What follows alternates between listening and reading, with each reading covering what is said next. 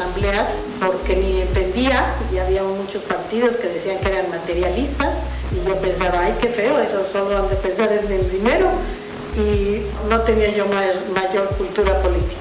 Pero llega el 78 y la Facultad de Economía es muy politizada, todo el tiempo es discutir y asambleas y que el movimiento y compañeros, y, y empiezo a acercarme poco a poco y lo más importante fue cuando hubo el la prepa 1. Entonces eso adquirió una dimensión nacional y eh, el rector mismo llama a una protesta, iza la bandera en rectoría en forma de protesta y luego llama a la marcha y ahí fuimos todo el mundo, porque era una ofensa, era como habían ido a romper la de la preparatoria nacional, lo del ejército con un bazucazo era inconcebible. Entonces salimos a la calle miles y miles y miles de gente que nuestra conciencia política era bastante nula y el rector y los directores de las facultades encabezando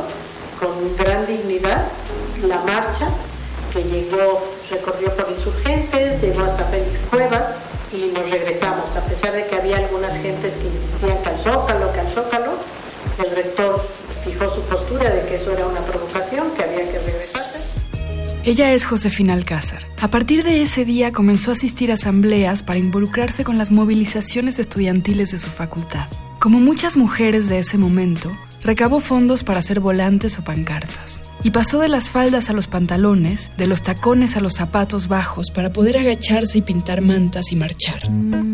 Este mes en la revista de la Universidad de México hablamos de movimientos del 68. Esta es la segunda parte de un programa doble en el que presentamos fragmentos de las muchas entrevistas que realizó Emanuela Borsacielo Emanuela es una investigadora y periodista feminista, está especializada en mecanismos de control y feminicidios. Ella fue la curadora del nuevo Memorial del 68, que abre sus puertas ahora en octubre y permanecerá durante 10 años en el Centro Cultural Tlatelolco. El nuevo memorial, entre otras cosas, explora las movilizaciones impulsadas por mujeres desde el 68. Así que en este par de programas escuchamos a mujeres que directa e indirectamente están relacionadas con el movimiento estudiantil otras que son herederas de un legado de resistencia, pero todas ellas son parte de un despertar feminista que es ahora trascendental. La historia de Josefina es importante, pues aunque estudiaba economía y no estaba muy politizada, el 68 creó en ella la necesidad de respeto y justicia para los estudiantes. Bueno, en esa época la facultad todavía no se estaba pensando mucho en transformación del mundo, porque la universidad pues estaba inmersa en el contexto nacional, que era un contexto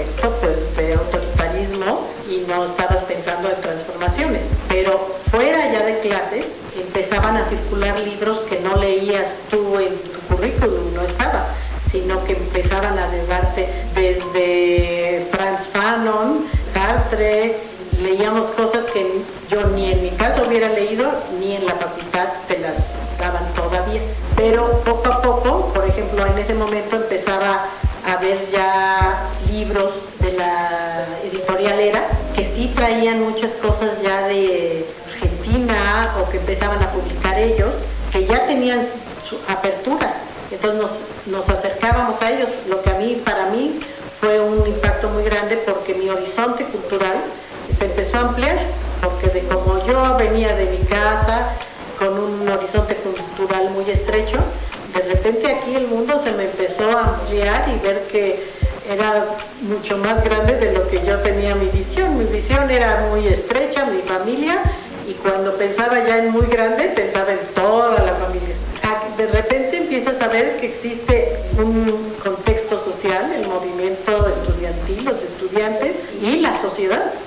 Fue un impacto para mí pensar que yo podía como estudiante tener un impacto en la sociedad y además un impacto en mi vida, de empezar a poder cambiar cosas y empezar a poder cambiar la sociedad. 50 años después, Josefina Alcázar es una respetada doctora en sociología, especializada en teatro y performance. Se interesa por las formas híbridas, la interdisciplina en el campo artístico. Sin embargo, en el 68, era una estudiante que, como muchas y muchos, aprendió muy rápido sobre la resistencia. Yo estuve participando en las marchas muchas veces haciendo las mantas, que era mi participación, haciendo volantes, a veces estaba yo trabajando en el mimeógrafo, que eso me gustaba mucho, estar en el mimeógrafo, y después a la del 2 de octubre yo ya no fui.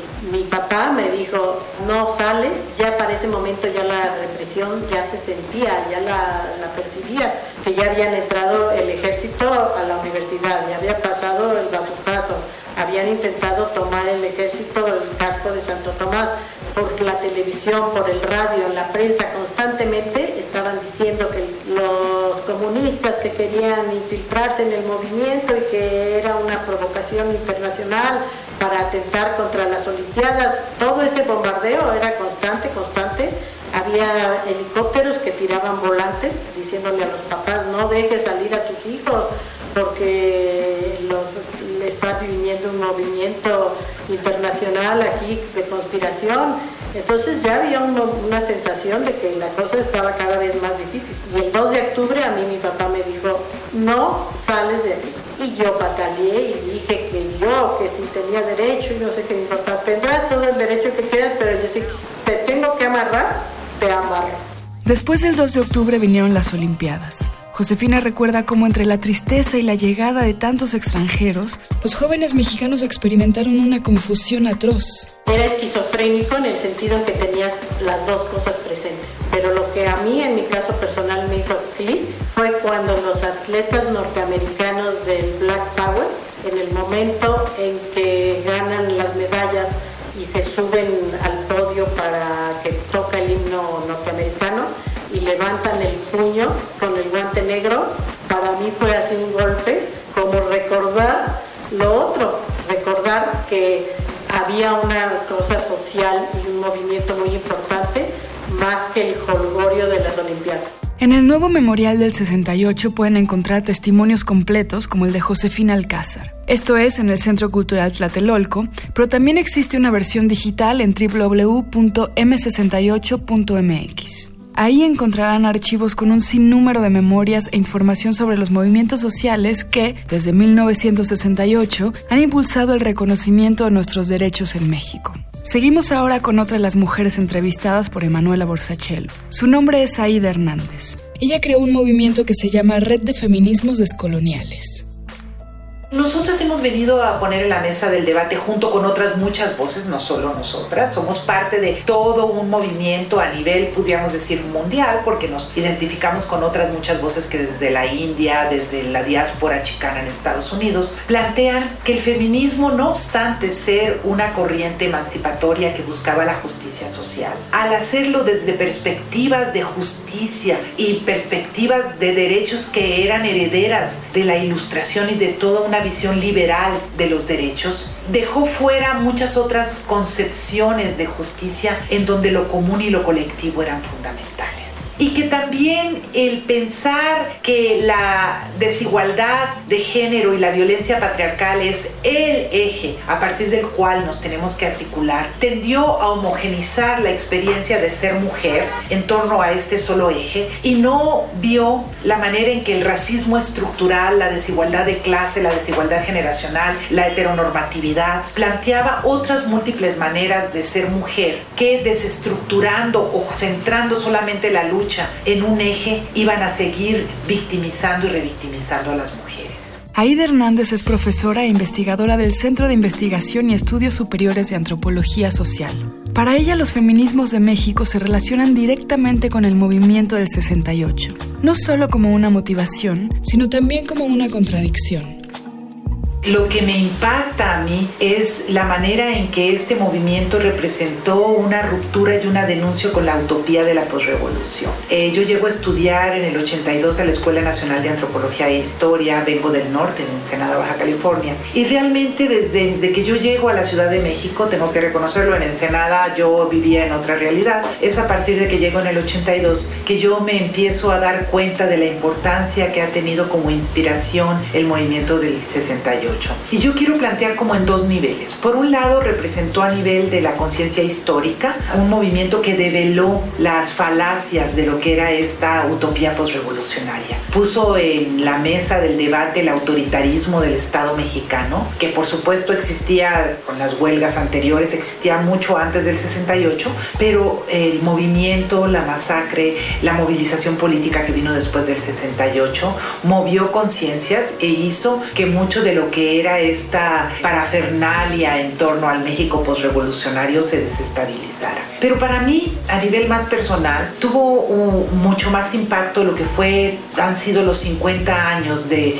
lucha de los compañeros en contra de la impunidad. Yo creo que la lucha que ellos han dado por que se reconozca que hubo un genocidio, por eh, juzgar a Luis Echeverría Álvarez, pues es una lucha que nos marcó a todos y que en este momento concreto de tanta violencia en México está siendo fundamental, porque la lucha contra la impunidad es fundamental para que no se repita lo que se continúa repitiendo en estos momentos con la violencia de Estado en todo el país. Y sí, para mí ha sido sorprendente cómo los compañeros pues han estado al pie del cañón y vinculando en sus análisis la lucha contra la impunidad con los distintos movimientos, ¿no? Cuando viene eh, eh, los presos políticos después del zapatismo, los compañeros del 68 nos recuerdan de cómo la criminalización de los movimientos sociales ha sido una constante. En Ayotzinapa, que se que irónicamente coincide con la muerte de Raúl Álvarez Garín, a quien tuve el privilegio de conocer porque es tío paterno de mi hijo y, y quien ha sido una inspiración para mí y para mi hijo, que también ahora es un joven activista de 19 años, eh, pues ver esta constancia que ha tenido esta generación porque algunas gentes he escuchado estas críticas de que, bueno, es que se quedaron atorados con el 68, siguen viviendo este, la lucha contra la impunidad, 50 años, porque muchos de ellos, Raúl, entre ellos, Félix Gamundi, han hecho por la, la, por la lucha contra la impunidad del 68 un proyecto de vida.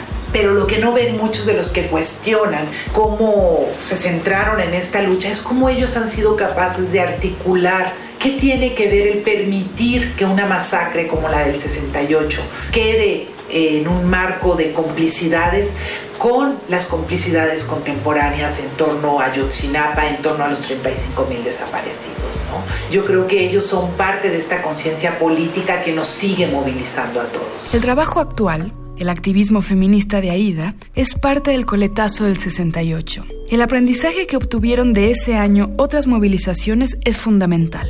Fundamental para replicar prácticas, pero también para no repetir algunas y buscar otras formas de lucha.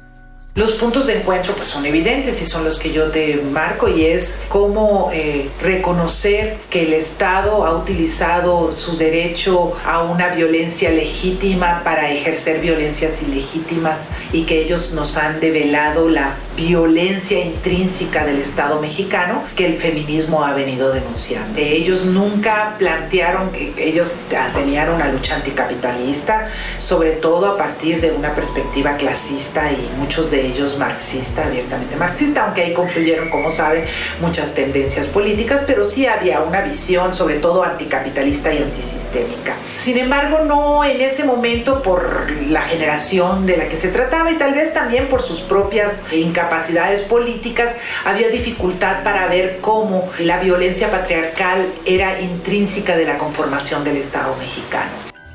Llegamos al fin del programa. No dejen de visitar el nuevo memorial del 68 en el Centro Cultural Tlatelolco para conocer de qué maneras, incluso insospechadas, el 68 sigue aquí. Para leer más sobre movimientos del 68 les recomendamos el artículo El 68 y mi cultura política de Marta Lamas y el fragmento de novela Amuleto de Roberto Bolaño. Ambos textos se encuentran en el número de este mes de la revista de la Universidad de México. Consúltenla en el sitio web www.revistadelauniversidad.mx y en Twitter y Facebook escríbanos a arroba revista-unam. Escríbanos sobre este programa a arroba shubidubi. Gracias a Yael Vais, a Miguel Alvarado y Andrea González. Y especialmente gracias a Emanuela Borciachelo y al Centro Cultural Tlatelolco. Yo soy Elvis Lisiaga. Hasta pronto. En el papel en la pantalla. En las ondas. Y en la web. La revista de la universidad abre el diálogo. Radio UNAM. Experiencia sonora.